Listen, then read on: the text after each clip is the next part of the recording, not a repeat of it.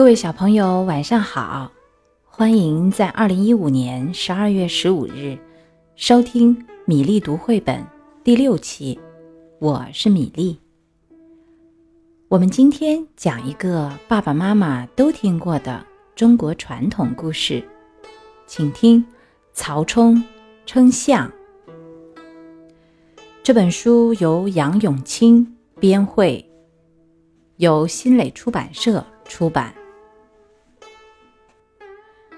三国的时候，吴国的孙权送给曹操一头大象，曹操十分高兴，带领着文官武将们一同去看。有个小孩子紧跟在曹操的身边，他就是曹操的儿子，名叫曹冲。啊，这头大象好大哟，身子像堵墙。腿像大殿里的柱子那么粗，别看大象个儿那么大，脾气倒是很温和。曹冲走进大象，比一比，才刚刚够到它的肚子。曹操理着胡子对大家说：“这头象真大，不知它到底有多重？你们哪个有办法称一称它？”嘿，这么个大家伙，可怎么称呢？文官武将们纷纷议论开了。有的说，只有造一杆顶大顶大的秤来称才行。可是，这秤得造多大呀？再说，大象是活物，也没法称呀。有一位大将粗声粗气地说。这有什么难的？只要把象宰了，切成好几块，然后再一块一块的称，不就行了吗？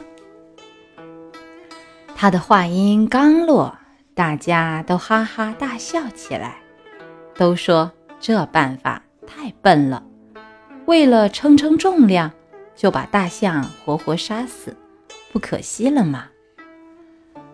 文官武将们谁也想不出好办法，都不好意思地耷拉着脑袋，不吭声了。这时，曹冲走到大家面前，说：“我有个称大象的办法。”曹操一看是他心爱的儿子曹冲，就假装生气地说：“那么多叔叔伯伯都没有办法，你小小年纪。”敢在这里夸口？曹冲附在曹操的耳边说了几句悄悄话，曹操不由得笑了，立刻对文官武将们说：“走，咱们到河边看称象去。”河里停着一条大船，曹冲叫人把大象牵到船上。大象好重呀，他一上去，船。立刻下沉了好多。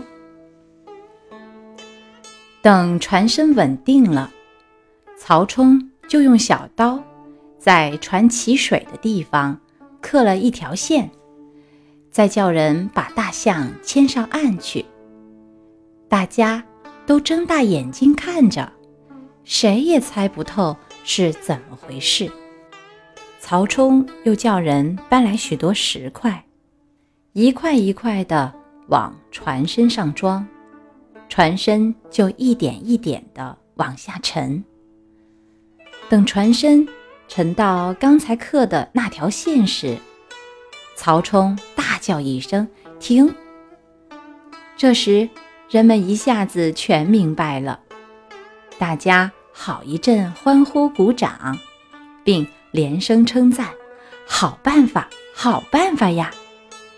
现在只要把船上的石头再称一下，把重量加起来，就知道象有多重了。石头称完了，称石头的士兵正要报重量，曹冲说：“慢，刚才我和大象都上了船，我也得称一称，减去我的重量，才是大象真正的重量。”大家又是一阵大笑，都竖起了大拇指。曹操自然更加高兴了，他眯起眼睛看看儿子，又得意洋洋地望望众多的文官武将，也不禁笑起来。各位小朋友，今天的故事就到这里，我们明天再会。